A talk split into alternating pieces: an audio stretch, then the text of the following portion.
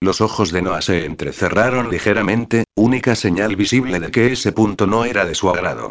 Ese descanso solo te lo puedo conceder si lo utilizas para dormir, dijo finalmente Noah. Así que me parece bien, siempre y cuando durante tu tiempo libre te mantengas en la habitación de invitados. A no ser que quieras dormir en mi cama, claro, añadió con una sonrisa ladeada. Punto 3. Seguí diciendo, ignorando su puya. Las relaciones sexuales quedarán limitadas a una por día dentro del horario de trabajo. No agruñó un taco. No es suficiente, declaró, tajante, con el ceño fruncido. ¿Y qué consideras suficiente? ¿Contigo? No sé, por lo menos cinco veces. Aunque con el humor que tengo ahora tal vez alguna más añadió con una mirada incendiaria. Esa declaración me descolocó. ¿Qué eres, una máquina del sexo o algo así? ¿Eso es normal en ti? Creo que es evidente que lo normal queda descartado cuando se trata de nosotros, replicó con cierto tono de burla, aunque parecía dirigida hacia sí mismo. Tómatelo como un cumplido, pero contigo no es aceptable menos de tres veces. Tenemos pocos días juntos y pienso aprovecharlos al máximo. ¿Eran imaginaciones mías o en esa habitación comenzaba a hacer mucho calor? Una vez. Este punto no es discutible, atiné a decir, intentando que mi voz sonara taxativa. Pretendía quitarme la espinita que se me había clavado en el corazón, no que esa espinita enraizara dentro de mí.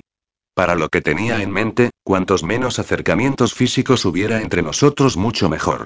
¿Y si aumento tu paga? inquirió Noah con los ojos entrecerrados. No se trata dinero. ¿Y de qué va si no todo esto? No puedo explicártelo, musité, porque no lo entendía ni yo. ¿Qué estaba haciendo? Debería irme a mi casa con los 5.000 euros en el bolsillo y no esperar y qué? Que durante estos días él se diera cuenta de que estábamos hechos el uno para el otro. Porque eso era lo que yo sospechaba y no es negociable, o lo aceptas o me voy, afirmé, mirándolo fijamente, poniendo mi mejor cara de póker. Lo acepto. Uso y disfrute de tu cuerpo durante una vez al día, gruñó finalmente, y por su mirada vi que no le había gustado nada transigir en ese punto. Aunque tengo carta blanca para intentar seducirte fuera del horario laboral, añadió, con una voz tan afilada como sus ojos. Y te advierto que puedo llegar a ser muy persuasivo y persuasivo. Ese hombre seducía solo con respirar. Le sostuve la mirada acopiando toda mi fuerza de voluntad, y terminé por asentir en señal de consentimiento. Punto 4 continuó diciendo. Dentro de las relaciones sexuales no aceptaré ningún tipo de cosa rara que me pueda hacer sentir incómoda. Ni tampoco ningún tipo de acción de migrante o agresión, advertí con seriedad. ¿No eres fan de Christian Grey? Preguntó Noah, mirándome divertido. Vaquero, como me zurres el culo te dejo sin dientes. Tranquila, a mí tampoco me van las sumisas. Me gustan las mujeres que pueden patearme el culo cuando lo merezco. Aunque hasta ahora no había conocido ninguna que fuera capaz, admitió, haciendo una mueca. Punto 5. Este contrato se puede romper en cualquier momento, sin previo aviso ni recriminaciones, por cualquiera de las dos partes. Ese punto hizo que los ojos de Noah destellasen con una emoción que no pude discernir, haciendo que su semblante se oscureciese. Por mi parte, intenté ocultar la desazón que encogió mi corazón. Era irónico que estuviese negociando las condiciones de una relación que debería ser solo sexual, con el único hombre que de verdad me hacía sentir algo más. Acepto tus términos, dijo Noah al final. Pero quiero añadir dos condiciones más. ¿Cuáles? Pregunté, cautelosa. No volverás a acercarte a Robert Mason. Nunca más advirtió Noah con mirada acerada. Teniendo en cuenta que no lo había visto en mi vida, no era una condición difícil de cumplir. Esa decisión no me corresponde a mí tomarla, pero te aseguro que en lo que a mí respecta, no volveré a acercarme a él. Para sentir algo por Robert, tal y como afirmas, no te ha costado mucho renunciar a él, masculló Noah, mirándome con suspicacia. Me encogí de hombros, de forma evasiva. ¿Cuál es la segunda condición? Dime tu nombre, tu verdadero nombre. No el apodo que usas para trabajar. La única ventaja que tenía con ese hombre era mi anonimato. Si las cosas no salían como esperaba siempre podía desaparecer y él nunca me podría encontrar. Así que ni loca le iba a decir mi nombre, al menos no mi nombre completo. Sonreí de antemano, porque sabía cómo iba a reaccionar cuando se lo dijera. Mi nombre es Sin. Me miró con incredulidad. ¿Sin? ¿En serio crees que me voy a creer que tu nombre es pecado? Preguntó él con un bufido escéptico. Puedes creer lo que quieras, pero es el único nombre que te voy a dar, declaré, cruzándome de brazos y recostándome hacia atrás en la silla. Está bien y Sin dijo mi nombre con voz tan enronquecida y sexy que sentí como me derretía por dentro. Pecado o no, vas a ser mía durante cinco días, añadió, con una sonrisa satisfecha. Asentí, pero mirándole con los ojos entrecerrados, pensando cómo un hombre tan inteligente podía llegar a ser tan tonto. Si en verdad creía que se lo iba a poner fácil, se iba a llevar una gran sorpresa. Después de firmar el contrato, una tregua no pactada tranquilizó nuestros ánimos, manteniendo una relación bastante natural pese a las condiciones a las que estábamos sujetos. Fuimos a comer por ahí y a hacer un poco de turismo por Barcelona, visitando el Museo Picasso, el conjunto monumental de la Plaza del Rey y callejeando por el barrio gótico, como una pareja de turistas que disfruta de unas vacaciones. Pero a mí no se me iba de la cabeza que mi acompañante me estaba pagando por ese tiempo compartido. Era absurdo. ¿Pagarme? ¿Por qué? ¿Por dejarme invitar a comer? ¿Por pasar una tarde increíble con un hombre irresistible? Noah Grayson no paraba de sorprenderme. Era divertido, atento, detallista y tenía un lado romántico que me descolocaba constantemente. Se suponía que yo no era más que un instrumento en su juego de manipulación, ¿o no? Porque de vez en cuando le sorprendía mirándome de una forma intensa que me hacía estremecer, con un deseo y un anhelo que hacían que mis rodillas temblasen. Tras una cena ligera en el restaurante del hotel, nos retiramos a la suite. Justo cuando entramos en el ascensor la voz de Freddie Mercury hizo que los dos buscáramos nuestros respectivos móviles, con una sonrisa cómplice. La melodía procedía del mío y lo cogí sin dilación. Hola, mami. ¿Qué tal el día? La voz de mi hijo me hizo sonreír de forma involuntaria. Hola, cariño, contesté, siendo consciente de que mi voz se endulzaba cuando hablaba con Lucas, algo que al parecer no gustó nada a Noah porque se puso rígido de repente, mirándome con ojos fríos. Ha sido un día tranquilo, susurré, intentando el imposible de hablar con privacidad en un ascensor. ¿Qué tal el tuyo? Tranquilo también. He pasado el día haciendo deberes y estudiando para el examen de mañana. ¿Susurras porque tu jefe está delante? Sí. Miré de forma involuntaria a Noah y mis ojos quedaron atrapados en el brillo de los suyos. Pues no te molesto más. Solo quería darte las buenas noches. Te quiero, mamá.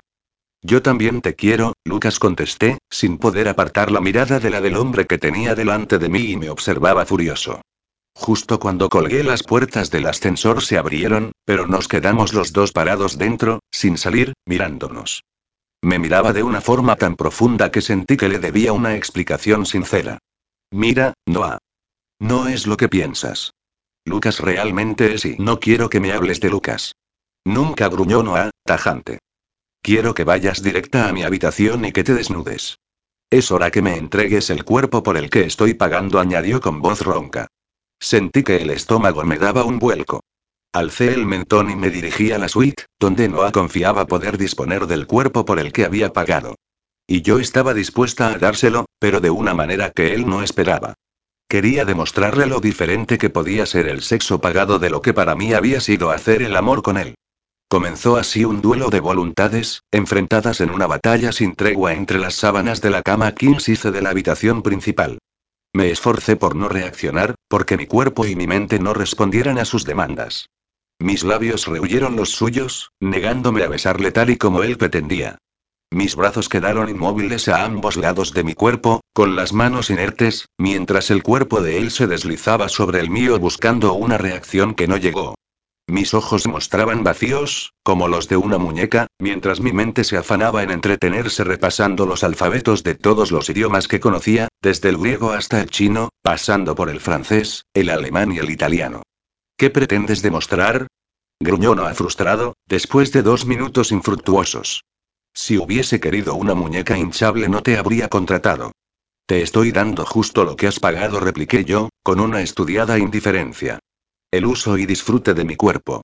Aquí lo tienes, es todo tuyo, añadí, abriendo los brazos y las piernas mientras yacía, desnuda, en medio de la cama, como una ofrenda carnal a algún dios pagano.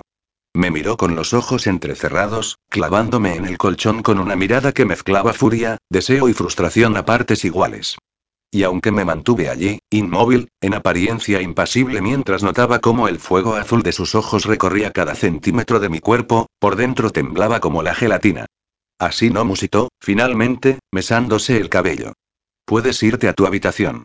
Te doy una tregua y pero solo por esta noche añadió con tono de advertencia. Esperó a que mis ojos encontrasen los suyos para continuar hablando. Mañana no seré tan benevolente. Bajé de la cama con toda la dignidad que pude, teniendo en cuenta que estaba desnuda, y no pude evitar tambalearme un poco cuando mis pies tocaron el suelo. Después de todo, era humana. Pero por suerte Noah no lo vio, se había encerrado en el baño con un portazo airado. Capítulo 17. El lunes por la mañana amanecí con el aroma a café recién hecho y una sensación de triunfo y satisfacción que enmascaraba un sentimiento de desazón y una gran frustración. La noche anterior había conseguido mi propósito.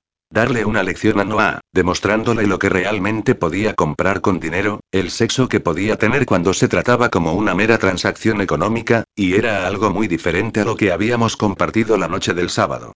Pero mi pequeña lección me había pasado factura.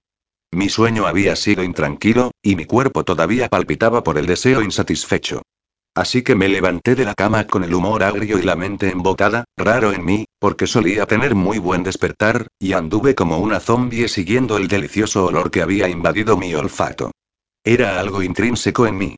Si no tomaba un café nada más despertarme, antes de la ducha, no me podía poner en marcha, y como eran las seis de la mañana no pensé que Noah estuviera ya despierto.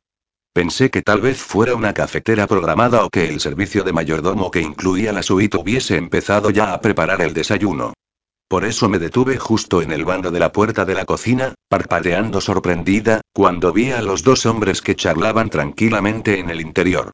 El señor Smith, vestido con traje oscuro y un sencillo delantal blanco, se afanaba haciendo malabarismos con un par de sartenes repletas de bacon y huevos mientras Noah, con una sudadera gris con capucha y unos pantalones de deporte negros, sorbía una humeante taza de café, apoyado en una postura informal en la bancada de la cocina.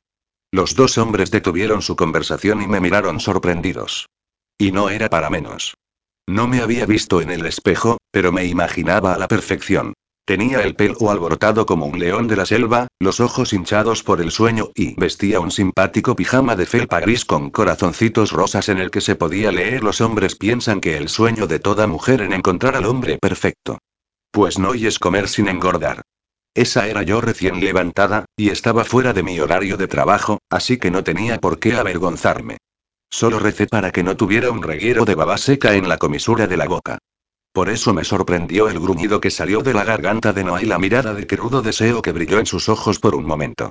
Su cuerpo se enderezó, separándose un poco de la encimera sobre la que había estado apoyado con indolencia, y se quedó en tensión, como un depredador hambriento a punto de lanzarse sobre un desayuno delicioso. Yo. Buenos días, señorita Sin saludó el señor Smith. La intervención del hombre pareció desinflar las pretensiones de Noah, porque su mirada se volvió indescifrable y se dejó caer otra vez sobre la encimera, retomando su postura relajada, pero continuando mirándome con fijeza. Así que alcé la barbilla, elevé una ceja como retando a Noah a que dijera algo y, con toda la dignidad de una reina, entré en la cocina. Buenos días, ¿podría tomar un poco de café? Pregunté al señor Smith con lo que esperaba fuera una sonrisa amable. El hombre parpadeó un par de veces, y recompuso enseguida su rostro impávido. Por supuesto, señorita Sin. Si quiere puede sentarse en el comedor y se lo serviré enseguida. ¿Le apetece comer algo? No, muchas gracias, señor Smith. A esta hora solo me apetece un café. Y no tiene que molestarse, me lo puedo servir yo misma, aseguré, intentando demostrar que era autosuficiente y que no me sentía incómoda ante la presencia de ambos. Busqué con la mirada la cafetera y gruñí para mis adentros cuando vi que estaba justo detrás de Noah. Vacilé solo un segundo pero fue suficiente para que él, que no había dejado de mirarme desde que había entrado en la cocina, se diera cuenta. Lo supe al ver la sonrisilla de medio lado que apareció en sus labios, y que la taza de café que tenía delante no era capaz de ocultar. Maldije en silencio. Alcé el mentón y fui hacia la cafetera, esperando que Noah se moviera de su postura relajada y me dejara acercarme para poder servirme un café. Pero don Cretino no se movió. Me quedé parada frente a él, muy cerca, mientras nuestras miradas se retaban, y pude leer en sus ojos que no se iba a apartar con facilidad. En otra circunstancia le hubiese seguido el juego, pero después de la noche que había pasado no estaba para tiras y aflojas de poder. Quería mi café. ¿Te vas a quedar ahí parado como un pasmarote, guarneciendo la cafetera como si fueras Gollum con su tesoro, o vas a servirme una taza? Le espeté con los brazos en jarras. Oí una tos ahogada proveniente del señor Smith, pero no me giré para comprobar si se había reído. Imaginé que sí por la mirada indignada que le dirigió Noah, y luego me miró a mí. En un segundo, todo el calor de su fuego azul me abrasó, pero un pestañeo después, su mirada se volvió hermética. Estoy para servirte, preciosa declaró, llevándose dos dedos a la frente en una parodia de un saludo militar. ¿Cómo lo tomas? preguntó, dándome la espalda para coger una taza. Me gusta con un toque de leche y sin azúcar. Vi que se quedaba inmóvil durante un segundo. Como a mí musitó en voz muy baja, y me sirvió una taza. Me la ofreció con una sonrisa ladeada. ¿En serio no quieres nada para comer? Ahora no, pero cuando vuelva del gimnasio tomaré algo. Era una de esas personas a las que les gustaba levantarse pronto y hacer ejercicio a primera hora de la mañana, aunque fuera solo una carrera de 20 minutos o unos cuantos ejercicios sobre la alfombra de mi casa. Si no lo hiciera así, con el ritmo de vida que llevaba y mis horarios, me sería imposible hacer deporte. Como el hotel tenía gimnasio, había pensado en sudar un poco en la cinta de correr antes de darme una ducha. ¿Vas a ir ahora al gimnasio? Preguntó, echándome otra mirada penetrante. Era mi intención, respondí cautelosa, por... Porque yo también iba a ir ahora, confesó con una sonrisa ladeada. Cámbiate y vamos juntos. La misma melodía del móvil, el mismo tatuaje, el mismo gusto por el café y la misma afición por el deporte y a este paso vamos a parecer pin y pon buffet, tomándome el café de un trago y saliendo de la cocina con paso airado. O tal vez seamos almas gemelas, dijo una vocecita en mi interior, eco del murmullo que creí escuchar de Noah. A aquella hora de la mañana el gimnasio estaba vacío. Los dos nos dirigimos a las cintas de correr y empezamos una carrera en un silencio cordial. Era curioso que, a pesar de la tensión sexual que era palpable entre nosotros, pudiera sentirme tan cómoda en su compañía. Pero así era. Como si nos conociéramos de toda la vida. Yo me programé 30 minutos a una marcha más rápida de lo que estaba acostumbrada, con la tonta intención de impresionarle, y comencé a correr. Noah programó solo 20 minutos pero a un ritmo incluso más intenso. Cuando él acabó, con la respiración casi inalterada a pesar del esfuerzo, yo estaba rezando para que acabase mi suplicio. Notaba que el corazón se me salía por la boca, pero mi orgullo me impidió apretar el botoncito que haría que aquella máquina infernal ralentizara el paso. Seguí corriendo, mientras veía cómo él se sentaba en una máquina de musculación. Se había quitado la sudadera y llevaba una sencilla camiseta blanca y que tuve el impulso de arrancarle a mordiscos. Dios, ese cuerpo debía ser considerado un atentado contra la cordura femenina. Cada flexión de brazos que hacía para levantar las pesas ponía en relieve unos bíceps y tríceps de infarto. Cuando terminó una de las series, hizo un par de estiramientos que me hicieron recordar a los movimientos de una pantera desperezándose al sol, todo músculos poderosos pero elegantes, controlados. Tan embobada estaba que perdí pie y casi acabo rodando por el suelo. ¿Estás bien? preguntó, en apariencia preocupado, pero la sonrisa socarrona que bailaba en sus labios le delató. Se estaba luciendo adrede. Era consciente de su atractivo y de lo que provocaba en las mujeres. De cómo me afectaba a mí. Pues te vas a enterar, pensé, desenterrando el hacha de guerra. Decidí jugar a su juego y sacar la artillería pesada. Claro, estoy perfectamente, he parado porque tenía mucho calor, aseguré con inocencia, abanicándome y lancé mi represalia a su ataque. Yo no tenía tanta confianza en mis encantos femeninos, pero, en cuestión de hombres, había algo que nunca fallaba. Me quité la camiseta holgada que llevaba puesta y me quedé solo con un top minúsculo que podía considerarse un sujetador deportivo y continué mi carrera, trotando con energías renovadas.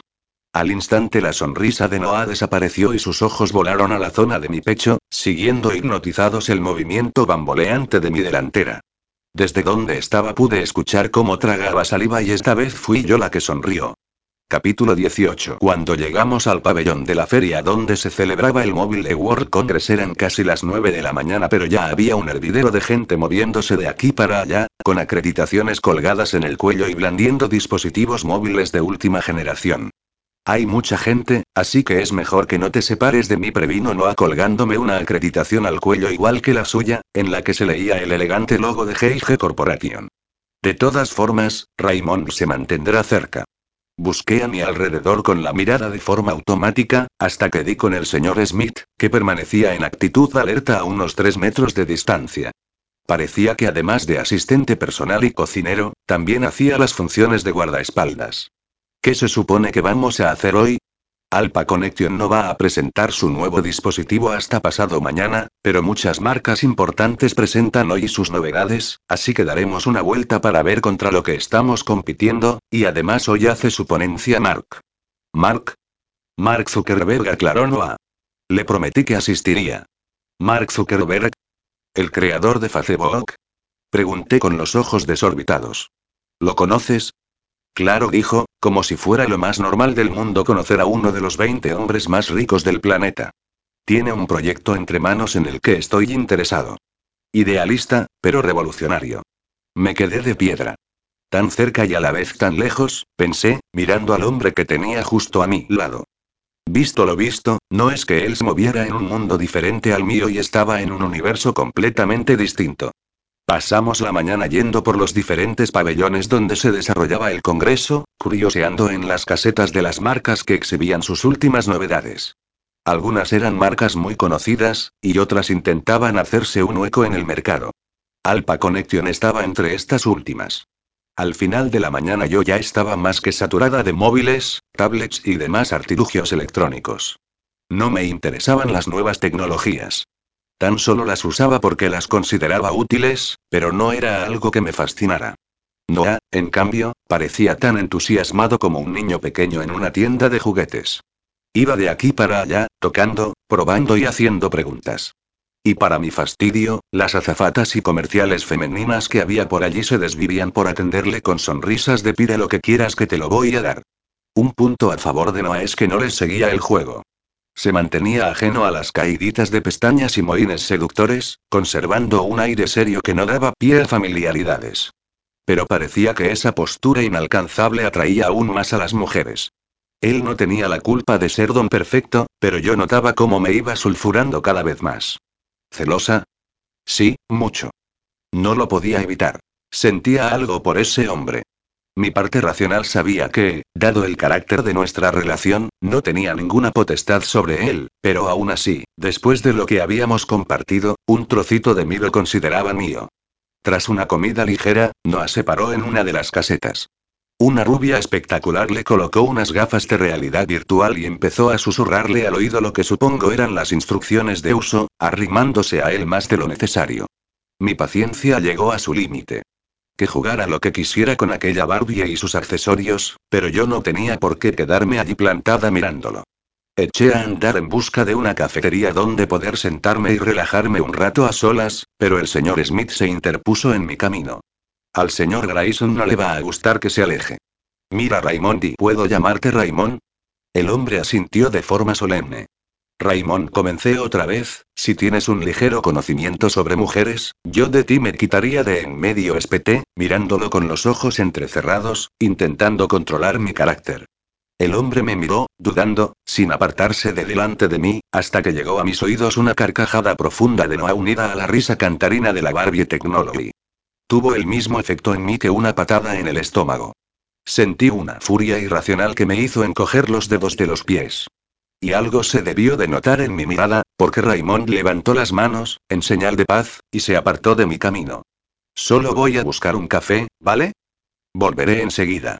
Y ni se te ocurra seguirme, advertí cuando vi que iba detrás de mí. Necesitaba un poco de aire y unos minutos a solas para poner en orden mis sentimientos. Desde que había visto a Noah Grayson por primera vez actuaba como si una adolescente hormonada hubiese poseído mi cuerpo. Me sentía insegura, nerviosa y celosa. Yo no era celosa, o al menos nunca lo había sido. Pero tampoco era insegura, y así me sentía ahora. Iba de la euforía a la desazón en cuestión de segundos, todo dependiendo de una mirada o una sonrisa de Noah. Era inadmisible. Iba tan ensimismada en mis pensamientos que terminé dándome de bruces contra un hombre. Perdón, no quise y vaya, vaya, ¿a quién tenemos aquí? Fruncí el ceño cuando identifiqué al hombre contra el que había chocado, el moreno que me había llamado putilla en el cóctel del sábado. No me había quedado con su nombre pero sí con su cara. Y pude ver, con cierta satisfacción, que tenía resquicios de un hematoma en la mejilla, sin duda recuerdo del puñetazo de Noah. Mira, no estoy de humor para ahí. Tranquila, guapa. Me alegra que hayas chocado conmigo. Así puedo disculparme por mi comportamiento de la otra noche. Lo miré, desconfiada. Tenía un rostro atractivo y una sonrisa agradable, y sus disculpas parecían sinceras. Aún así, había cierta frialdad en su mirada que no me terminaba de gustar. Disculpas aceptadas espeté, sin darle mayor importancia. Después de todo, la opinión que ese hombre pudiera tener de mí me traía sin cuidado. Justo cuando pensaba continuar mi camino noté que me apoyaba la mano en el brazo. Lo digo en serio. Siento mucho haberte insultado. Si me permites invitarte a un café, me gustaría hablar contigo, creo que hay cosas que deberías saber de Noah Grayson, algo que creo te puede interesar. No sabía muy bien lo que un hombre como ese pudiera querer hablar conmigo, pero accedí, movida por la curiosidad. Nos sentamos en una pequeña mesa de una de las cafeterías que había en el vestíbulo del pabellón, y esperé con paciencia a que ese hombre moviera su ficha. Lo de la otra noche fue un malentendido, empezó diciendo, adoptando un aire contrito. Es conocido que Noah Grayson solo sale con escorts y pensé y que yo sepa, también se puede contratar a una escort solo como acompañante. Créeme, las escorts con las que va Grayson le ofrecen más que simple compañía, declaró, con una sonrisa irónica. No se te puede culpar si tú también has caído rendida a sus encantos. No sé cómo lo hace, pero ese hombre tiene un don para encandilar a las mujeres. Yo sí lo sabía. Sexy, romántico, divertido, guapo y la lista era interminable. Aquello me dolió. No era una sorpresa que un hombre como Noah se hubiese acostado con un montón de mujeres, pero aún así sentí una opresión en el pecho. Sus palabras afianzaron mi inseguridad. Que yo no era más que una de la larga lista de mujeres que habían quedado atrapadas bajo la influencia del huracán Grayson. Las palabras bonitas, las miradas tiernas que me habían hecho sentir especial y no eran nada más que una parte de su carácter seductor o realmente significaban algo. Supongo que sí. Sonreí con fingida indiferencia, no queriendo demostrarle lo que me había afectado su comentario, y sin querer seguirle el juego. Mi suegro me dijo que tú parecías una chica especial, continuó tanteando él. Le causaste muy buena impresión. Señorita Sin, acuda al punto de información del pabellón 2, escuché que decía una voz femenina por megafonía. Mira y dudé, sin recordar su nombre. Edward. Mira, Edward, no sé a dónde quieres llegar, pero me están llamando por megafonía, me tengo que ir. Pero, ¿no te llamabas Sonja?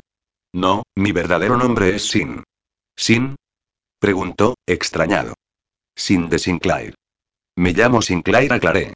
Como ese hombre no me conocía de nada y posiblemente no lo volvería a ver, no tenía sentido mentirle. Me miró con un brillo extraño en la mirada. Muy bien, hablemos claro. No sé cuánto te está pagando Grayson, pero lo duplico. ¿Por hacer qué? Pregunté con suspicacia. ¿Por qué desaparezcas del móvil de World Congress y de Barcelona? Ahora mismo. ¿Y por qué me ibas a dar dinero por irme? Inquirí, sin entender. Porque en verdad pareces una buena chica y estando con Noah Grayson seguro que acabarás con el corazón roto, afirmó Edward mirándome con seriedad. No eres la primera a la que le pasa y no vas a ser la última. Él y mi mujer se suicidó por su culpa, ¿sabes? Tenían una relación muy cercana, aunque siempre pensé que era solo amistad, por eso no puse impedimentos en que salieran juntos, explicó con una sombra en la mirada. Se conocían desde pequeños, se movían en los mismos círculos de amistades y por eso veía normal que quedasen juntos para ir a fiestas y demás.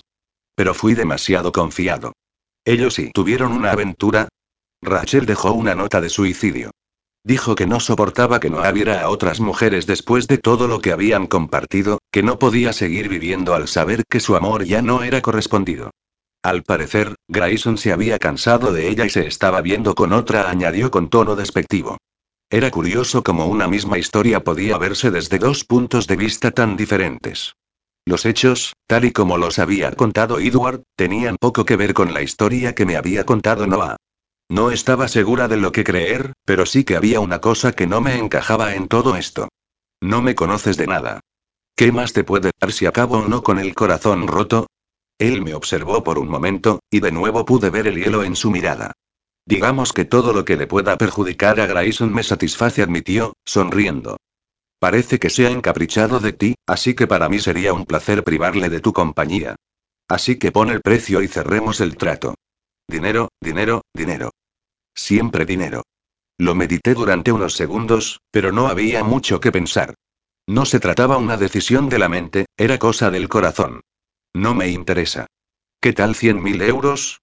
Casi escupó encima de la mesa el sorbo de café que acababa de tomar. ¿Estás loco? No, soy rico. Te doy cien mil euros si desapareces ahora mismo. He dicho que no me interesa ese trato, repetí, empezando a enfadarme, cansada de que todo el mundo se pensase que podía comprarme con dinero. Edward me miró consternado. No lo has entendido, murmuró el hombre, frunciendo el ceño. Te estoy ofreciendo una pequeña fortuna por no hacer nada. Simplemente vete. Lo he entendido a la perfección, repliqué, levantándome, pero si estoy con Noah no es por dinero. Señorita Sin, acuda al punto de información del pabellón 2, repitieron de nuevo por megafonía. Si me disculpas, me tengo que ir. Gracias por el café. Y dale recuerdos a Big Jack de mi parte, añadí, a modo de despedida. Capítulo 19. Raymond, te dije que te mantuvieras cerca de ella, gruñía al pobre señor Smith cuando yo llegué, y su voz destilaba preocupación. Si ha decidido irse, ¿qué demonios voy a hacer para encontrarla de nuevo? Ni siquiera sé su verdadero nombre y ya te he dicho que me llamo sin interrumpir con voz suave. Miré a Noah con curiosidad, fascinada por lo que había visto en él. Miedo y desesperación hasta que me vio, después un gran alivio relajó sus facciones y al segundo se tensó, preso de ira. ¿Dónde te habías metido? espetó acercándose a mí con paso airado. Te dije que no te separaras y, en cuanto me giro, desapareces. Se quedó parado a escasos centímetros de mí, mirándome con intensidad. Te vi tan entretenido con la Barbie esa que pensé que no te darías cuenta, musité, y al instante me di una colleja mental. Había soñado tan celosa que resultaba patética, seguro que se reiría de mí, que me diría que no tenía ningún derecho a hablar así. Pero en cambio, él levantó la mano y me acarició el rostro con ternura. Estaba preocupado y pensé que te había sido musitó, con la voz ronca. Estaba entretenido con unas gafas, no con una mujer, aclaró, haciendo que mil mariposas revolotearan en mi estómago. Solo hay una mujer que me interese, y le estoy pagando una pequeña fortuna para que permanezca a mi lado, añadió con una mueca de burla hacia sí mismo. No exageres, lo que me pagas es una miseria para lo que tengo que aguantar. Dormir en una suite de lujo, comer en los mejores restaurantes, viajar en limusina, declaré, rezumando sarcasmo. Y lo peor de todo, tener que lidiar con un hombre insoportable y al que no me puedo resistir. No fui consciente de que ese último comentario lo había dicho en voz alta hasta que lo oí bufar. Pues ayer no tuviste ningún problema en resistirte a mí, gruñó él con los ojos entrecerrados. Me encogí de hombros, no sabiendo cómo replicar, y justo en ese momento para Elisa vino en mi ayuda, sonando desde dentro de mi bolso. Veamos si esta noche lo consigues, creí oírle murmurar justo cuando iba a abrir el bolso para coger el móvil. ¿Qué has dicho? Inquirí con los ojos entrecerrados, dispuesta a bajarle los humos con algún comentario airado. Que veamos si ahora me sigues, contestó Noah con aire inocente, aunque pude vislumbrar un atisbo de sonrisa en sus labios. La ponencia de Mark está a punto de empezar, si contestas a esa llamada no llegaremos a tiempo, indicó, cogiéndome la mano y arrastrándome detrás de él. Me dejé arrastrar por él con docilidad solo porque quería posponer lo que fuera que anunciase aquella llamada, porque, visto lo visto, la melodía de Beethoven nunca traía nada bueno. La entrada a la sala donde Zuckerberg iba a dar su charla estaba abarrotada y solo se permitía el acceso a un selecto grupo de personas. Y, cómo no, Noah Grayson estaba entre ellos. En cuanto se identificó, las puertas se le abrieron como si fuera Moisés ante el Mar Rojo, dando acceso a una sala que se mantenía en semipenumbra. Un largo estrado iluminado con varias sillas vacías concentraba toda la expectación. Una mujer rubia de mediana edad hizo una pequeña presentación, y al cabo de unos instantes el mismísimo Mark Zuckerberg apareció en la sala, rodeado de un murmullo general.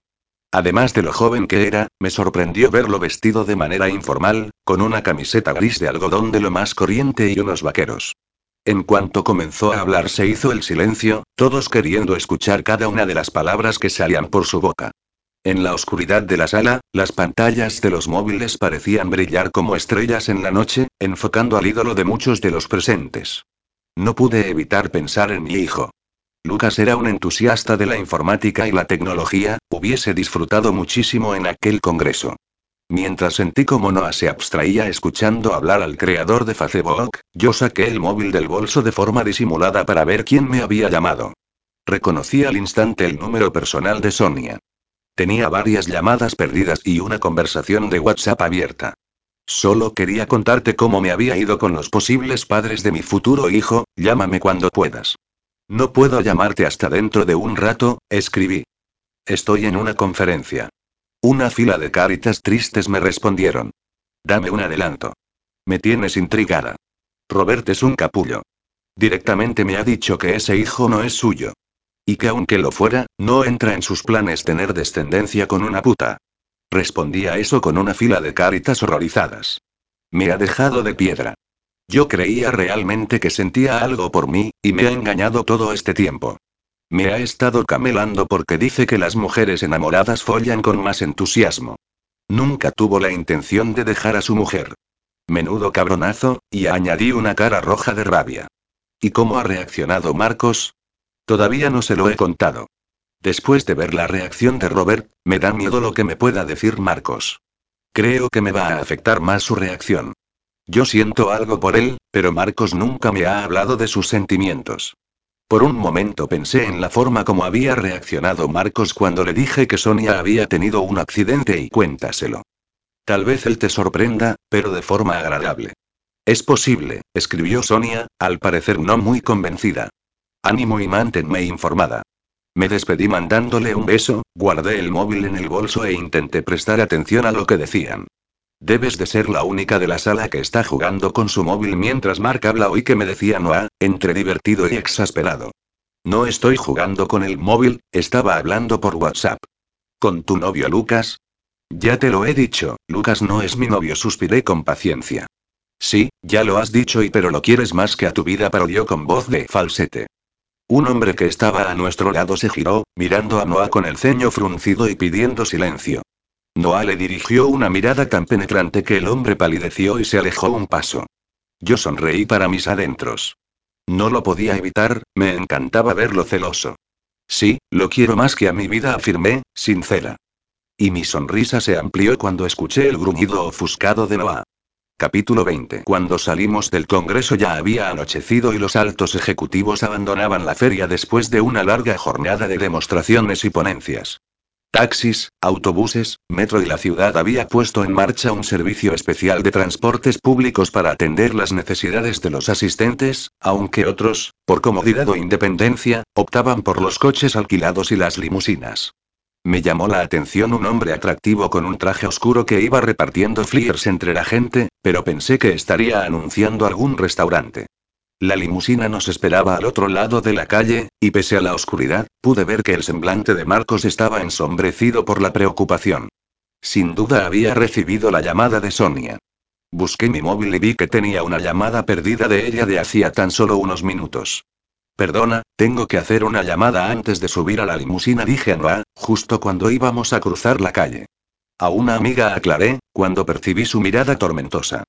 Y en privado añadí, cuando vi que se mantenía pegado a mí, mirándome con atención.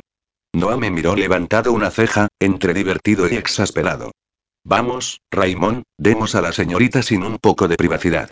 Los vi cruzar al otro lado de la calle, donde estaba la limusina, y entonces sí llamé a Sonia. Sin, el niño este Robert soltó Sonia a bocajarro nada más contestar. ¿Cómo puedes estar tan segura? Porque he hablado con Marcos. Me ha dicho que de pequeño tuvo paperas muy fuertes y los médicos y bueno, ellos parece que le dijeron que y en fin, que es estéril balbució Sonia, pesarosa. No puede tener hijos. Vaya, qué triste. Miré hacia el otro lado de la calle, donde Marcos miraba al vacío, con el rostro tenso, como si estuviese inmerso en algún dilema existencial. No me lo has contado todo, ¿verdad? Me he sincerado con él. Suspiró Sonia. Le he dicho que le quiero, pero que estoy decidida a tener ese niño, y que si él me quiere y quiere estar conmigo, tendrá que aceptarlo como suyo. ¿Y qué te ha contestado? Que necesitaba un tiempo para pensarlo, musito. Comprendo sus reparos y sus dudas, soy una egoísta por pedir lo que pido, pero quiero estar con un hombre que me quiera por encima de todo, aunque vaya a tener un hijo que no sea suyo. Miré a Noah, que charlaba con Raymond fuera de la limusina, esperándome. ¿Cómo reaccionaría él si supiera que yo tenía un hijo? Sin duda huiría despavorido y ¿o no? Dale tiempo, Sonia. Si es el hombre adecuado estará a tu lado, afirmé, convencida. Si al final no quiere saber nada de ti, es que en verdad no te quiere. Y como siempre dice mi abuela, más vale estar sola que mal acompañada. Además, sola no vas a estar. Me tienes a mí y tu familia seguro que te apoyará, atiné a decir, momentáneamente distraída porque el hombre que repartía flyers me acababa de dejar uno en la mano mientras me decía con un guiño cómplice. También tenemos gigolos. Miré el papelito que me había dado, primero intrigada y luego sorprendida. No te lo vas a creer, pero un hombre está en la puerta de la feria repartiendo flyers de un puticlub y me acaba de dejar uno en la mano. Sin, a veces me asombra lo inocente que puedes llegar a ser en ciertos aspectos, afirmó Sonia con una risilla. El móvil de World Congress es todo un acontecimiento para el mundo de la prostitución. Los puticlubs de Barcelona amplian sus horarios de apertura y llegan prostitutas de todas partes porque en los cuatro días que dura el Congreso, tanto la demanda como los precios se disparan. Ese tipo de congresos, con tanto ejecutivo extranjero, siempre arrastra un lado oscuro. Y los que tienen mucho dinero, se pagan una escorta tiempo completo por una pequeña fortuna, murmuré, mirando a Noah. Como si hubiese intuido mi mirada, sus ojos se clavaron en mí, como dos estrellas azules en medio de la oscuridad de la noche. Sonia, te tengo que dejar ya. Noah se está impacientando. Me despedí de ella transmitiéndole todo mi apoyo y corté la llamada. Corrí a cruzar la calle por el paso de peatones, mientras metía el móvil en el bolso. Cuando estaba a punto de llegar a la limusina, levanté la mirada con la intención de dedicarle a Noah una sonrisa de disculpa, pero él ya no me miraba. Su mirada se había desviado hacia un coche que venía directo hacia mí y a demasiada velocidad para frenar a tiempo. Por un momento me quedé paralizada, como un cervatillo sorprendido, deslumbrada por los faros del coche que estaba a punto de arrollarme. Me iba a matar, no tenía tiempo de reacción. Es cierto lo que dicen que cuando estás a punto de morir piensas en las cosas trascendentes que hay en tu vida de una forma mucho más clara. Yo, en una milésima de segundo, pensé en Lucas, mi Lucas, y en lo que le afectaría perderme, igual que me había cambiado a mí la vida al perder a mi padre tan joven. No quería eso para él. Pensé en mi abuela, en que la dejaba sola con la responsabilidad de cuidar a mi hijo, en lo que lloraría por mi muerte.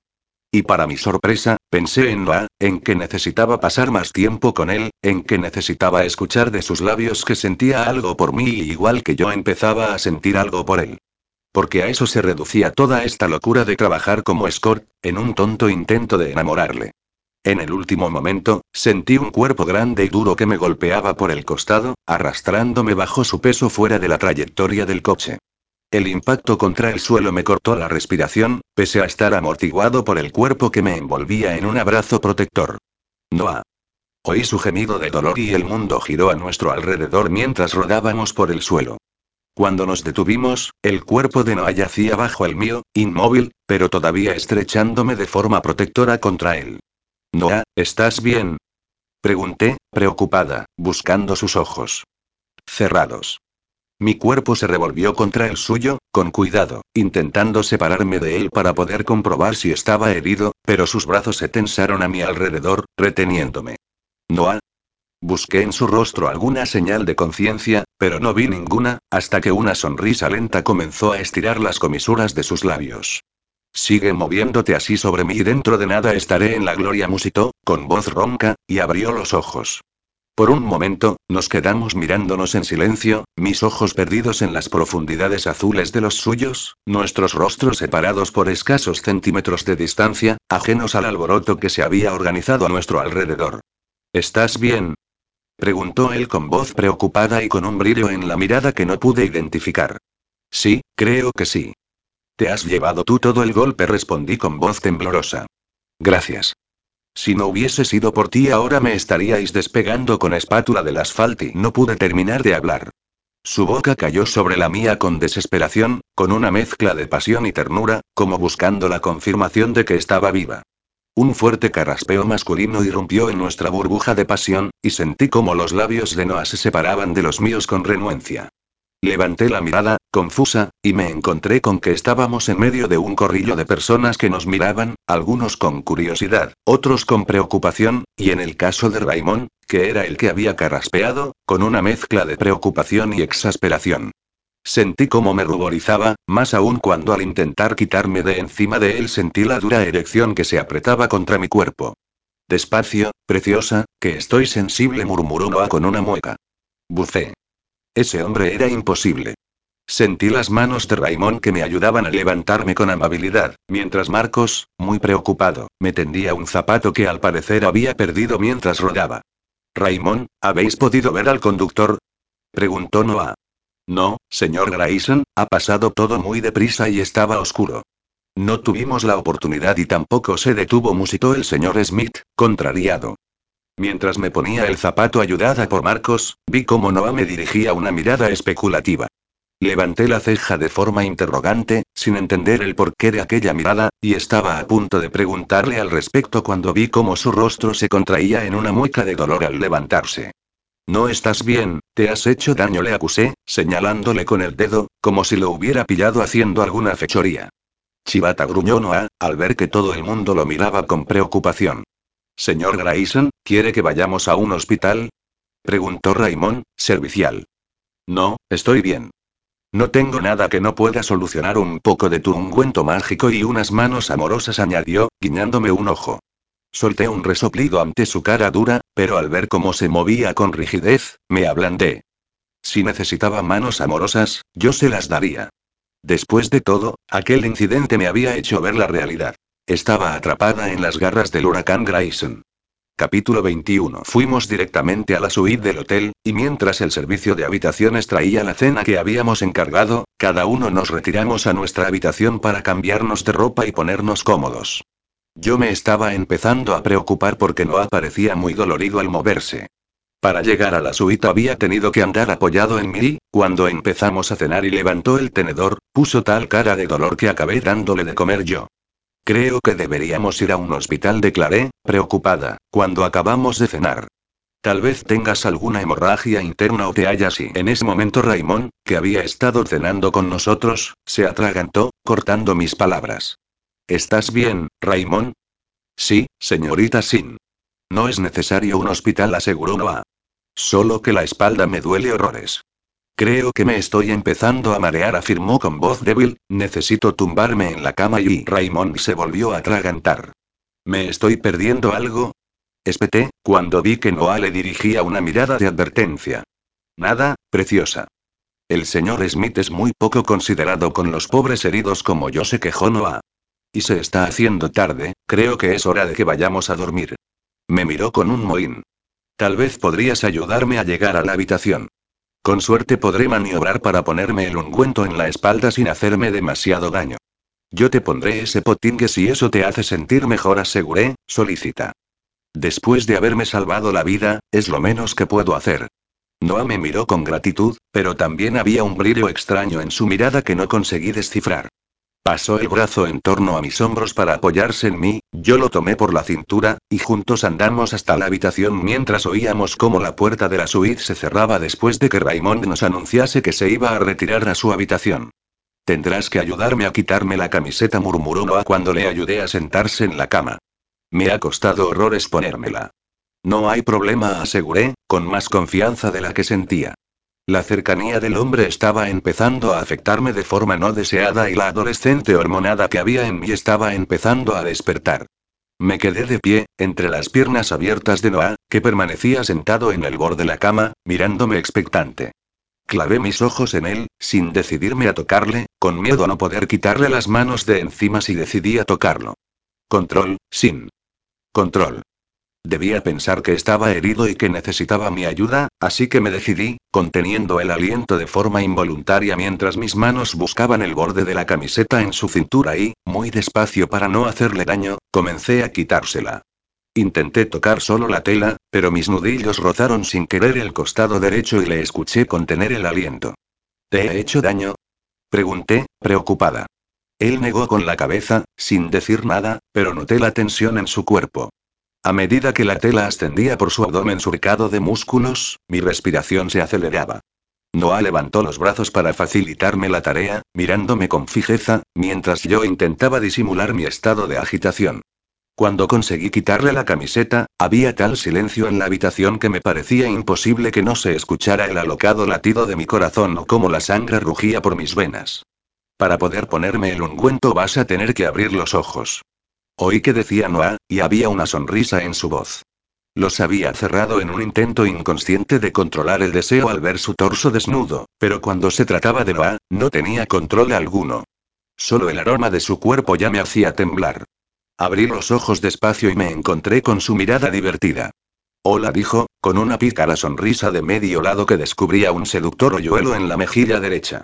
Hola contesté de forma automática, sonriendo como una boba. Mis ojos se deslizaron hacia abajo en una caricia lenta por aquel cuerpo duro y musculoso, movidos por su propia iniciativa, y el intenso deseo que sentí de echarme sobre él me hizo reaccionar. Entonces, ¿te pongo? Me pones mucho. Quiero decir si te pongo el ungüento en la espalda, aclaré, entre divertida y exasperada. Por muy dolorido que estuviese, ese hombre era un seductor nato. Por favor. Pues túmbate boca abajo, le indiqué. Con cuidado añadí, al ver cómo hacía una mueca al moverse. Se quedó extendido en la cama, inmóvil, desnudo de cintura para arriba, con el rostro vuelto hacia mí pero con los ojos cerrados. Completamente a mi merced. Tragué saliva, intentando controlar las ganas de deslizar, no solo las manos, sino también los labios, a lo largo de su columna vertebral. Estoy preparado, musitó, entreabriendo los ojos. Toma. Y yo, pensé preparadísima y dispuesta a lanzarme encima de él y comérmelo a besos. Control, sin. Control. Necesita un masaje, no una sesión de sexo, me amonestó la vocecita de mi interior mientras cogía el bote que Raymond me había dado diciendo que era un remedio mágico para las contusiones. Lo abrí con cautela, y al levantar la tapa un olor punzante inundó mis fosas nasales. ¿En serio te quieres poner esto? Como este olor se te quede en la piel nadie va a querer estar cerca de ti a menos de 5 metros añadí, haciendo una mueca de asco cuando mis dedos se introdujeron en aquella pasta viscosa y maloliente de color parduzco. Me subí a la cama, poniéndome de rodillas a su lado, con los dedos untados de esa asquerosidad, y, contendiendo el aliento, posé las manos extendidas sobre su espalda. La descarga eléctrica fue instantánea. ¿Te he hecho daño? Pregunté, dudosa, al escuchar su gemido ahogado. No, estoy bien, aseguró, con voz doliente. Sigue, por favor.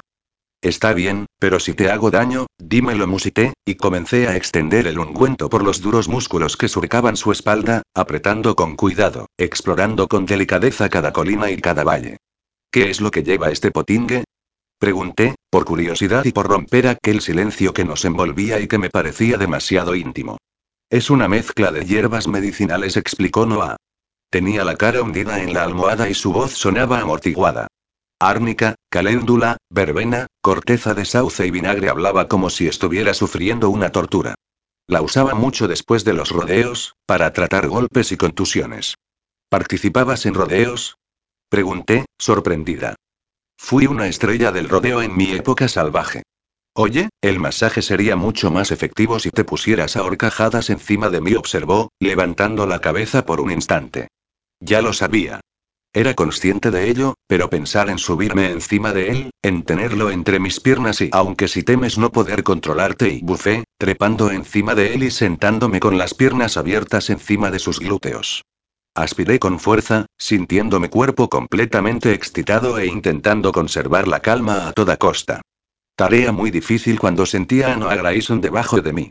Háblame de tu época salvaje de estrella del rodeo, pedí, en un intento de que mi mente se abstrajera.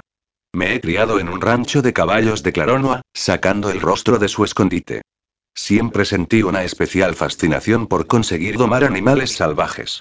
Llevarles a mi terreno, pero sin quebrar su espíritu. Y se me daban muy bien, admitió con naturalidad.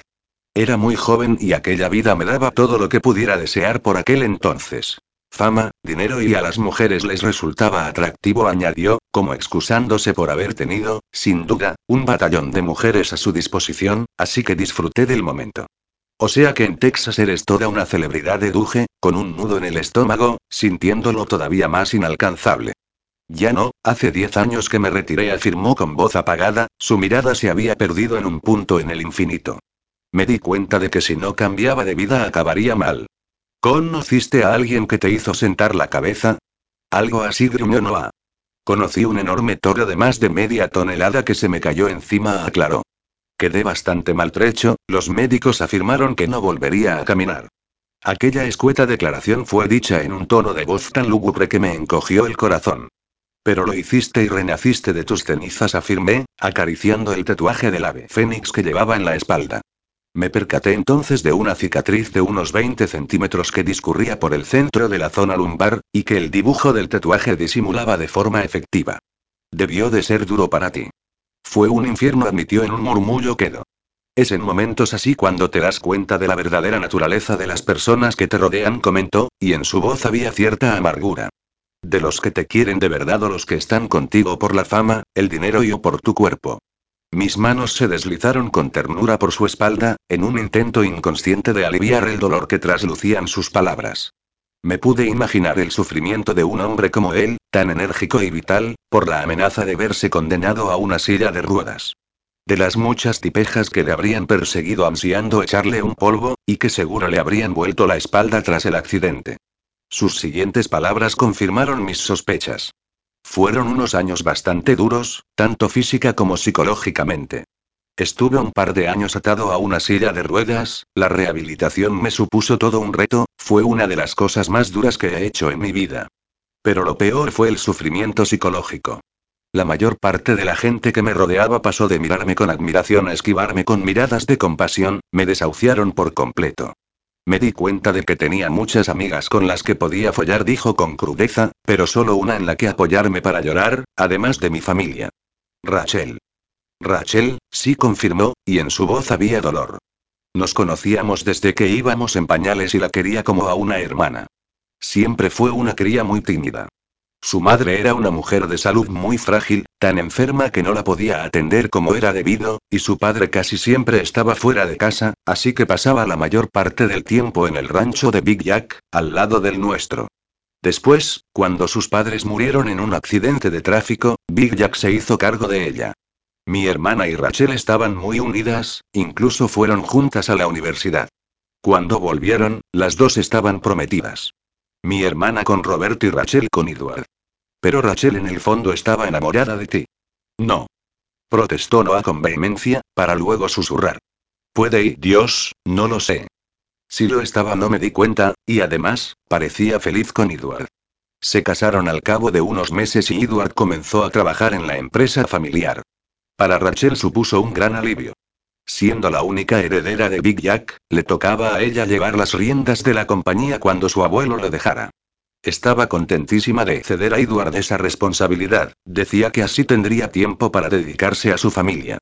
Quería tener muchos hijos. Por eso, su suicidio nos cogió a todos por sorpresa y nadie se lo esperaba, no había ningún tipo de señal que pudiera hacernos sospechar y entonces, ¿no teníais ninguna aventura? Por supuesto que no, bufó Noah, ofendido. Ya te lo he dicho, la quería como a una hermana. Y además, estaba casada. Pero en la nota de suicidio Noah se incorporó de golpe, desequilibrándome, y acabé rodando por la cama. Un segundo después tenía a un hombre enfurecido encima de mí, sujetándome las muñecas contra el colchón. ¿Cómo sabes lo de la nota de suicidio? Edward me habló de ella. ¿Cuándo? Ladrón Noah. En el Congreso, mientras jugabas con la Barbie, expliqué, todavía celosa. Me encontré con él y me invitó a un café. Mierda, sin. Ya te he dicho que no jugaba con ella. No me interesa ninguna otra mujer, gruñó, sorprendiéndome. Había pensado que me preguntaría por los detalles de la conversación con Edward, no quedaría más importancia a mi tonta inseguridad. Con la única Barbie con la que me interesa jugar eres tú. Yo estoy muy lejos de ser una Barbie, vaquero bufé, indignada. Puede que patees el culo como un Madelman, pero sin duda tienes las curvas de una Barbie. Nada de eso, las curvas de la Barbie son irreales, protesté. Mis curvas son naturales, puede que no sean tan espectaculares como las de esa mujer, pero son y mías, concluyó Noah, apoderándose de mis labios. Su lengua se introdujo en mi boca en un asedio lento y efectivo, capaz de derribar cualquier barrera que estuviera en su camino y si la hubiese habido. No era el caso. Estaba cansada de luchar contra mi deseo, y agotada de resistirme a su seducción. Pero antes y con un rápido movimiento maniobré hasta tumbarlo de espaldas en la cama y me coloqué a horcajadas sobre él, sujetándole las manos contra el colchón. Primero vamos a aclarar algo, murmuré mirándole con intensidad, nuestros rostros separados solo por escasos centímetros. Lo que va a pasar ahora no tiene nada que ver con dinero. Te deseo y punto. Así que ya puedes descontar estas horas de y no me dejó terminar de hablar. Con un gruñido ronco se desasió y poniendo su mano en mi nuca, me atrajo hacia sus labios. Tomó mi boca con voracidad, con urgencia, y ya no pude pensar en nada más. Simplemente me entregué a su demanda y me dejé atrapar de nuevo por el huracán Grayson. Capítulo 22. Algo me despertó de mi profundo sueño. Abrí los ojos, desorientada. La habitación estaba en semipenumbra. Los tempranos rayos de sol que se filtraban a través de las rendijas de la persiana creaban tímidas estelas de luz que dibujaban pequeños círculos contra la pared contraria.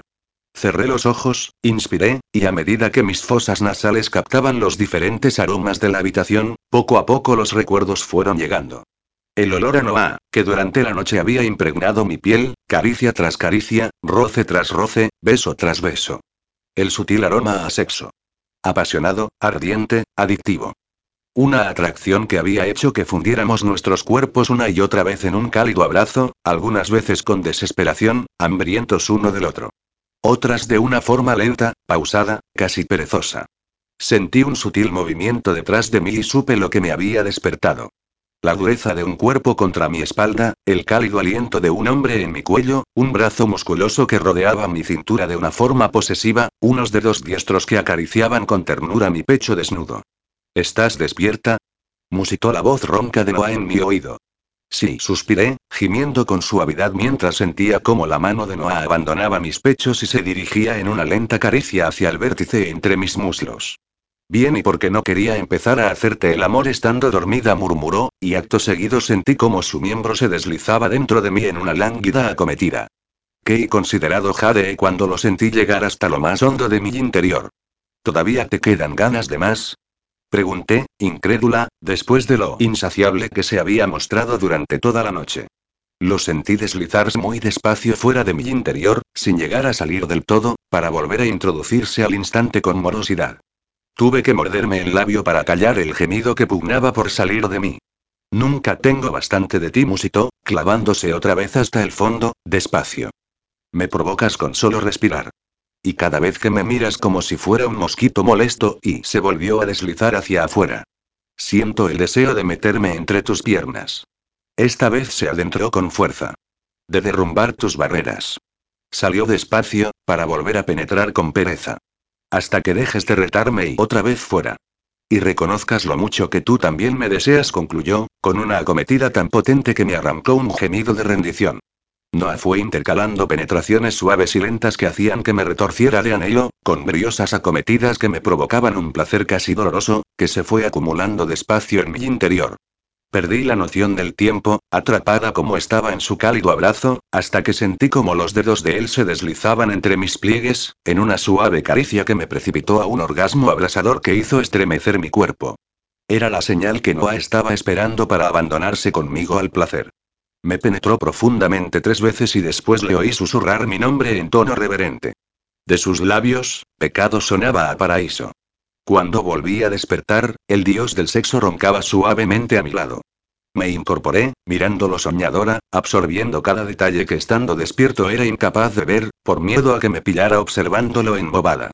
Las facciones relajadas por el sueño le hacían parecer más joven, y tan hermoso que no podía dejar de estremecerme al mirarlo. Si solo me atrajera su físico, no tendría problemas para resistirme a él. Más aún después de la asombrosa noche que habíamos pasado juntos, en la cual había tenido oportunidades de sobra para saciarme a gusto con su cuerpo. El gran problema era que debajo de aquel físico de ensueño había un hombre del que estaba perdidamente enamorada. Un hombre tierno y apasionado, romántico y encantador, inteligente y divertido. Un hombre capaz de sacarme de mis casillas a la vez que me moría de las ganas por comérmelo a besos. Un hombre y un hombre del que me tendría que separar pronto. Me vinieron a la mente las palabras de mi abuela Catalina. Más vale haber amado, aunque brevemente, que no haber amado nunca. Pues bien, le iba a hacer caso. Iba a disfrutar al máximo de la posibilidad que tenía de pasar unos días con Noah, de amarle con intensidad, de atesorar cada momento que pasáramos juntos. Y aunque después nuestros caminos se separaran, al menos tendría los recuerdos. Salí del cálido nido de mantas en el que estábamos envueltos, me puse una de las mullidas batas que ofrecía el hotel y me dirigí a la cocina a tomar mi café matutino. Raymond estaba allí, leyendo el periódico, mientras una taza de café humeante reposaba a su lado. Buenos días, señorita Sin. Buenos días, contesté cautelosa, temiendo alguna mirada de censura o algún comentario sarcástico por su parte. Pero Raymond solo me miraba con amabilidad. ¿Quiere que le prepare algo para desayunar? Preguntó, solícito. A decir verdad, me muero de hambre. Lógico, después de la intensa noche que había pasado. Pero no quiero ser una molestia, puedo prepararlo yo. No es molestia, puedo prepararle unas tostadas como las de ayer mientras usted se sienta y se toma una taza de café. Se me hizo la boca agua al pensar en pan recién tostado untado con tomate natural como base de un par de finas lonchas de jamón serrano. Eso estaría muy bien, respondí, sonriéndole agradecida. Tal vez podría hacer un par de tostadas más para Noah. Me gustaría llevárselas a la cama, añadí, un poco avergonzada. Después del golpe que se llevó ayer y del ejercicio que había hecho durante la noche, pensé para mí debe de estar dolorido. No esperaba la suave carcajada de Raymond. Mi mirada ceñuda pareció hacerle recobrar la compostura y recuperar la seriedad, pero con una insidiosa sonrisa bailándole en los labios. Sí, claro, debemos cuidarle, carraspeó. El pobre se dio un buen golpe. Raymond, detecto cierto tono de ironía en tu voz. No, señorita Sin. Raymond, ¿hay algo que debería saber? No sé de lo que habla, señorita Sin. Déjate de señoritas, hombre.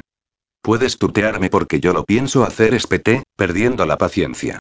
Estamos entre amigos, y los amigos son sinceros. Anoche no paraste de lanzar puras cada vez que Noah se quejaba y te acabas de reír cuando te he dicho que puede estar dolorido. Así que, o bien eres un sádico que disfruta con el dolor ajeno y o hay algo que se me escapa. Raymond se me quedó mirando con intensidad, y en sus ojos brilló el respeto. Está bien, te lo diré en consideración a nuestra nueva amistad, admitió, tuteándome. Noah ha sido estrella de rodeo. Sí, lo sé, me lo dijo anoche. Pero no entiendo qué tiene que ver eso con los participantes de un rodeo son deportistas de riesgo. Los accidentes son muy comunes y las caídas están en el orden del día. Lo primero que aprende un buen jinete es a caerse sin hacerse daño. Hay técnicas para ello, y no se las sabe todas, explicó Raymond. Ese hombre tiene una resistencia al dolor sobrehumana, incluso le pusieron de mote Ironman por esa razón. Le he visto dislocarse el hombro varias veces, se ha roto costillas, se ha hecho mil magulladuras, incluso sufrió un accidente grave y nunca se ha quejado tanto como ayer. Pero entonces, ¿por qué? Las palabras murieron en mis labios a medida que mi cerebro asimilaba las palabras de Raymond. Y con el entendimiento llegó la furia. Cada quejido, cada mueca de dolor, cada mirada de sufrimiento había sido orquestada para despertar mis simpatías, para hacerme sentir culpable y para que él se pudiera aprovechar de mí y de mi buena voluntad. Le había servido de apoyo. Le había dado la cena, trozo a trozo, incluso le había llevado el vaso hasta los labios. Le había ayudado a desvestirse. Le había hecho un masaje, un masaje que terminó en mucho más, sin duda como él había esperado. Si tenía alguna duda de que pudiera haber estado realmente dolorido la descarté al instante al pensar en la maratoniana noche de sexo que habíamos tenido. Maldito hijo de A. Chillé, tan enfadada que las palabras se me atragantaban en la boca. ¿Y por qué me estás contando esto? Se supone que es tu jefe, ¿no le debes lealtad? Es mi jefe, pero ante todo es mi amigo. Llevo trabajando para Noah desde hace 15 años, mi lealtad es absoluta e incuestionable, aseguró con seriedad. Ahora bien, un hombre como él, que lo tiene todo, necesita de vez en cuando que alguien le dé un toque de humildad que le ponga los pies en la tierra. Hasta ahora me encargaba yo de hacerlo, explicó con una mueca. Pero desde que has entrado en su vida tú lo estás haciendo a la perfección, añadió, sonriendo. Nunca ha estado con nadie que le plante cara como tú, y eso es bueno para él. Tú eres buena para él, concluyó, mirándome con intensidad, porque le quieres pero aún así eres capaz de pararle los pies cuando es necesario. Mierda, tan evidente era que estaba enamorada de él. Puede que le quiera, pero no consiento que nadie se burle de mí, afirmé, enfadada. Cuando pienso en cómo me engañó anoche, en cómo me manipuló para y no digo que no se diera un buen golpe, en eso no hubo engaño. Tan solo puede que haya exagerado un poco y las excusas murieron en sus labios ante la mirada incendiaria que le lancé. Entiéndelo, un hombre es capaz de aprovechar cualquier excusa para ser mimado por I. Oh, pero si lo entiendo perfectamente, espeté, mientras abría la nevera y cogía una botella de agua de su interior. Si me disculpas, voy a ir a darle un toque de humildad a ese cretino. Entré en la habitación con paso sigiloso, intentando no despertarle para cogerle desprevenido. Pero nada más poner un pie en el interior escuché la voz de Noah, llamándome. Sin. Estoy aquí, he ido a la cocina a por un poco de agua, expliqué, acercándome lentamente a la cama. Noah permanecía tumbado boca abajo, con los ojos cerrados. He pensado que antes de ponernos en marcha, podría darte otro masaje con el potingue ese. Aún debes de estar dolorido por la caída de ayer. ¿Qué? Oh, sí, muy dolorido musitó Noah, todavía con los ojos cerrados y con una enorme sonrisa de satisfacción en los labios. Un masaje sería estupendo. Tú relájate, mantén los ojos cerrados, y déjame cuidar de ti, susurré, haciendo a un lado la manta que le cubría y sacando a la luz su esplendoroso cuerpo desnudo. Abrí la botella de agua con un movimiento decidido y, con una sonrisa vengativa, dejé que el líquido helado se derramara por la espalda del hombre. Joder, joder, joder. El musculoso cuerpo de Noah se arqueó en un inútil intento de escapar del agua fría. Se levantó de un salto, tiritando, y se encaró hacia mí. ¿Estás loca? ¿Se puede saber por qué demonios has hecho eso? Eso ha sido una pequeña venganza por manipularme y Runman afirmé con una sonrisa rencorosa. Pensaba dejarlo así, pero la vocecita maléfica que había en mi interior me empujó a rematar la jugada con algo que hería cualquier orgullo masculino. Y, por cierto, después de la ducha el ágalo de pequeño Grayson te describe a la perfección espeté, echando una mirada significativa a su entrepierna, y salí de allí como una reina. Capítulo 23. La presentación de Alpha Connection fue todo un éxito. El nuevo dispositivo móvil tuvo muy buenas críticas tanto por el elegante diseño como por las prestaciones que poseía, lo que garantizaba que el dinero invertido por G&G Corporation pronto recogería sus frutos. Después de felicitar al equipo de Alpa por el buen trabajo realizado en la presentación, en el que mis conocimientos de chino volvieron a ser de utilidad, salimos por fin del pabellón de la feria. Noah, que había estado mirándome ofendido hasta entonces por mi pequeña venganza matinal, estaba pletórico. Ha ido mejor de lo que esperaba, parece que ha tenido muy buena acogida, dijo con satisfacción. Esto hay que celebrarlo, añadió, dándome un beso rápido. Vayamos a comer algo. Raymond se ha encargado de reservarnos mesa en un restaurante que le han recomendado. Fuimos a un pequeño restaurante en la zona del puerto, donde nos deleitaron con una exquisita degustación de arroces. Noah, en su faceta de guiri, disfrutó mucho probándolo todo, mientras yo me recreaba en su entusiasmo. Estaba todo muy bueno, aún así, siendo de Valencia, donde el arroz estaba al orden del día y las paellas valencianas eran internacionalmente conocidas, no pude decir que estuviera impresionada. Deberías de probar la paella que hace mi abuela Catalina, comenté con una sonrisa. Auténtica paella valenciana, de las que... Entonces, ¿eres de Valencia? Ups. Había hablado sin pensar. Debería de haber tenido en cuenta que no procesaría la mínima información que le diera en su base de datos mental. No, no soy de Valencia, contesté, y me cerré en banda.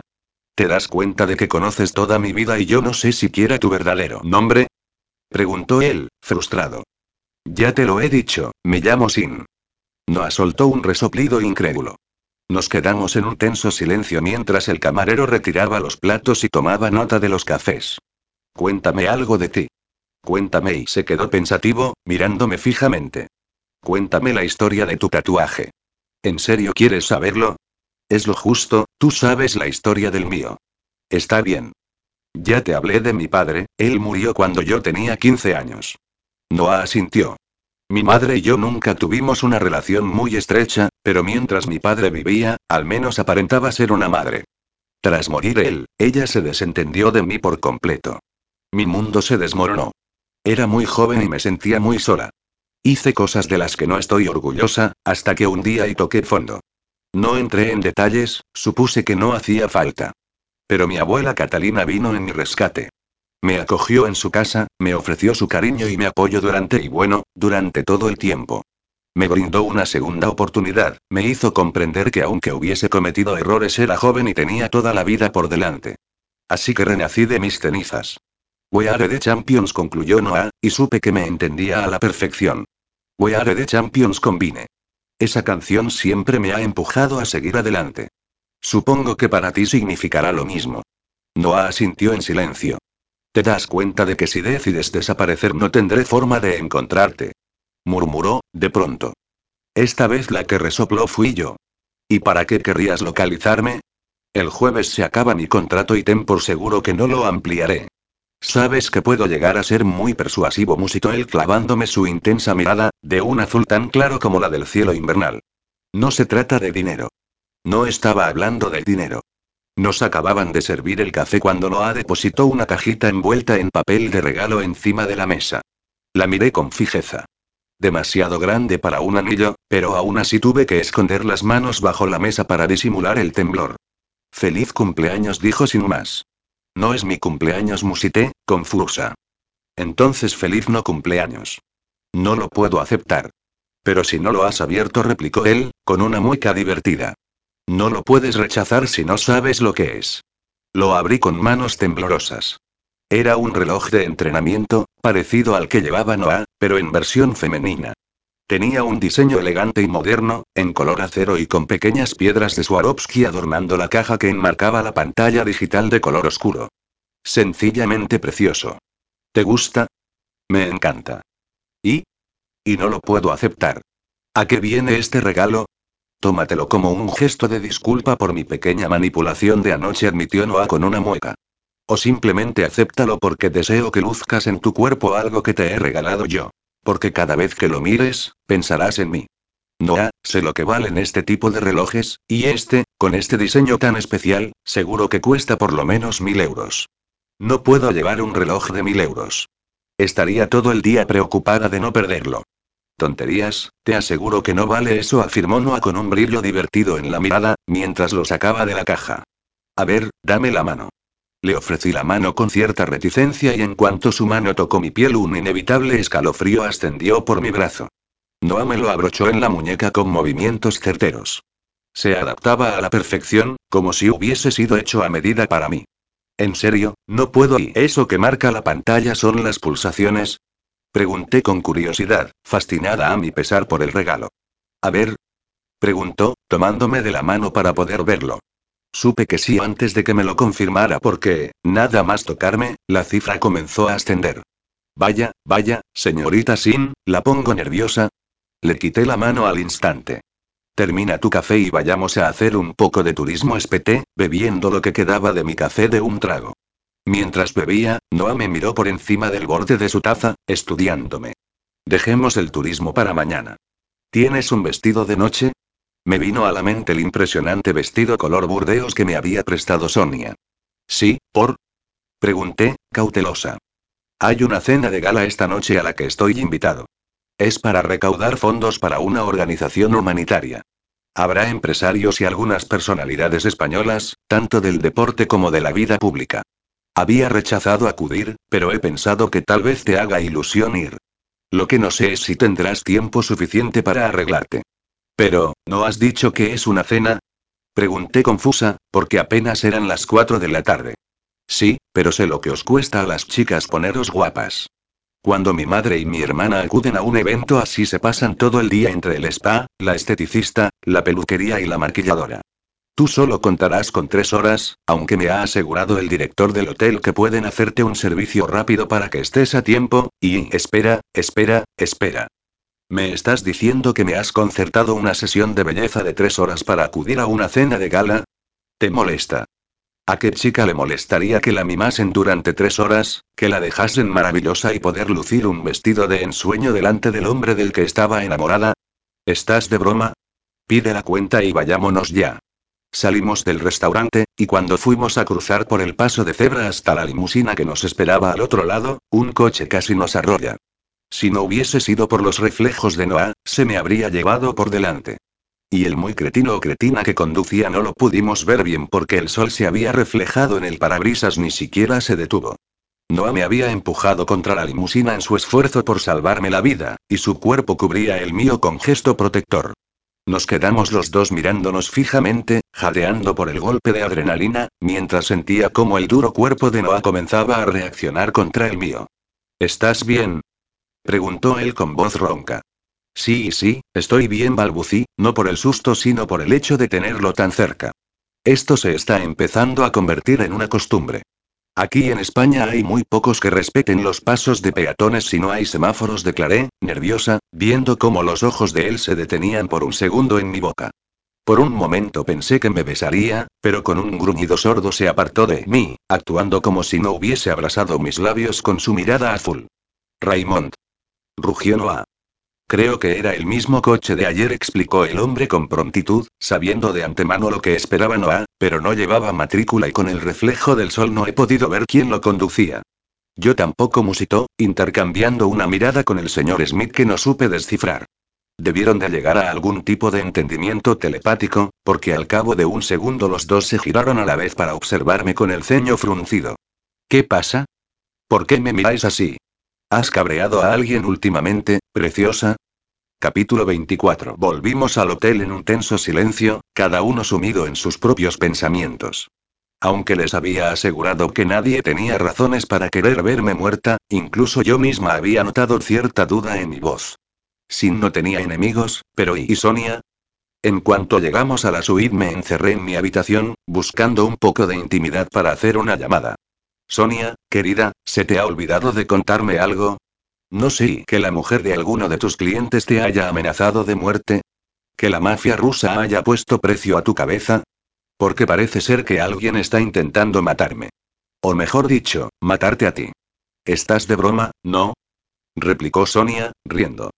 Dime que estás bromeando, sin urgió, cambiando el tono de voz cuando se dio cuenta de que yo no me reía. No bromeo, respondí con un suspiro cansado, dejándome caer en la cama. Parece ser que alguien ha intentado arrollarme con el coche un par de veces. Noah piensa que puede ser premeditado. Mierda, sin. Vuelve ahora mismo, ¿me oyes? Regresa de Valencia en el primer tren que salga de Barcelona. No sé qué demonios está pasando ahí, pero te aseguro que no tiene nada que ver conmigo. Yo no tengo enemigos. Durante el trayecto hasta el hotel, había estado pensando mucho en eso. ¿Y qué me dices de Robert? Pregunté, cautelosa. Robert es un capullo, pero no es un asesino, contestó después de un largo silencio. Además, no tiene ninguna razón para querer hacerme daño.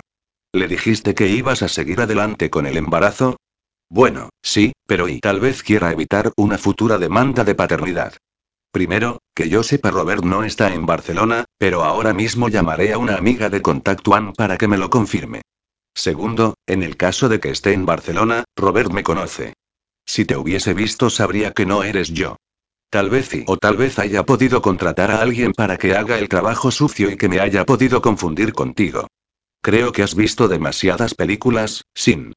¿Se te ocurre alguna teoría mejor? ¿Qué me dices de Noah? ¿Qué pasa con Noah? Pregunté, y noté cómo mi cuerpo se tensaba. ¿Te has parado a pensar que tal vez hayan intentado atentar contra él y que tú solo te hayas puesto en medio? No lo había pensado. El primer intento de atropello realmente había sido contra mí, pero no así había jugado el pellejo al salvarme. En el segundo intento el coche nos había intentado arrollar a los dos. Reflexionándolo un poco, no era una suposición descabellada. Los hombres poderosos siempre se granjeaban enemigos. Si él resultaba muerto en su intento por protegerme sería una forma de disimular que el objetivo real había sido él. Escúchame, Sin, y escúchame bien. Te juro que si no regresas en el primer tren, me voy ahora mismo a Barcelona y te traigo de los pelos. Un poco drástico, ¿no crees? Repliqué, y no pude evitar sonreír. En absoluto. Yo te he metido en ese lío y no me perdonaría nunca que te pudiera pasar algo por mi culpa, admitió, sincera. Me pregunto cómo una cosa tan sencilla como hacer de traductora una noche ha podido complicarse tanto. Yo tenía la respuesta a eso. No a Grayson. Lo más sensato sería coger la maleta e irme al instante, tal y como decía Sonia. Pero solo con pensar en dejarlo y todavía no puedo irme, Sonia murmuré. Al menos quería pasar esa última noche con él. ¿Es por dinero? Porque si es por dinero te juro que te pagaré lo que y no es por dinero aseguré, cortando sus palabras. Entonces, ¿por qué y? Se quedó callada de repente. ¿Te has enamorado de él? Lo preguntó a voz en grito, tan fuerte que tuve que separar el teléfono de mi oreja por miedo a que me hubiese perforado el tímpano. Puede ser musité, cautelosa. No puedes enamorarte de él, sin gritó de nuevo. Ese hombre es un playboy, cada día va con una mujer diferente y la mayoría son profesionales. Es que realmente creo que siente algo por mí. Sí, claro. Igual que Robert lo sentía por mí, bufó Sonia. Recuerda lo que me soltó Robert, que las mujeres enamoradas follaban mejor. Y él y Noah son de la misma especie. No caigas en su engaño como yo caí en el de Robert. No es lo mismo, Robert está casado. Y Noah puede que tenga una novia, o una prometida. ¿Se lo has preguntado? Últimamente le han fotografiado mucho con una modelo australiana, una morenaza espectacular. No sabes si tiene algún tipo de compromiso con ella. No, no lo sé, admití finalmente. Noah me había dicho que solía utilizar escorts como acompañantes y yo había supuesto que era porque no tenía novia. Era lo lógico. Pero hoy en día, con la moda que había de tener relaciones abiertas, tener novia no excluía el poder salir con otras mujeres. Tal vez si su novia no podía acompañarle a ciertos eventos, él buscase compañía profesional, tal y como lo había hecho para venir a Barcelona. Se me hizo un nudo en el estómago solo de pensarlo y terminé la conversación con Sonia con el ánimo alicaído. Mi corazón lo tenía claro. Sentía algo por él, eso era indiscutible. ¿Un amor profundo? No. En mi opinión, eso se conseguía con la convivencia y el tiempo. Pero, ¿un sentimiento especial por esa persona? ¿Algo que iba más allá de la atracción? ¿Una conexión especial? Sí.